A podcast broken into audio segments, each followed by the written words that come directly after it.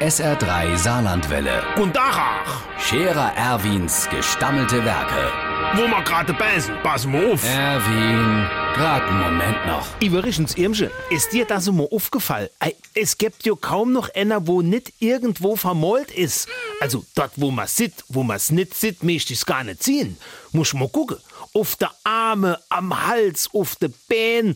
Manche, wenn diese Spiegel, der Mensch, du denn kommt hin, ein Hirsch aus der Buchs.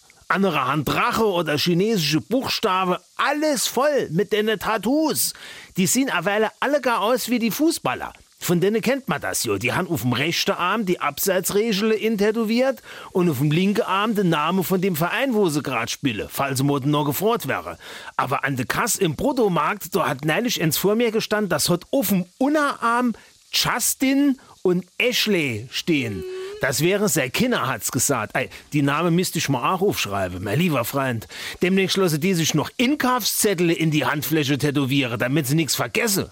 Im Schmidt Hubert, sein Tochtermann ist heimgekommen und hat den Buckel voll mit Zahlen gehabt. Da hatte die im Tattoo-Studio Telefonnummer von der Kundschaft draufgestochen, wo sie sie rückrufen wollte, wenn sie mit ihm fertig sind. Und der Bachmanns Kevin von der Jugendfeuerwehr, der hatte Drehläder auf dem Arm. Ein sogenanntes Tatütata-Tattoo.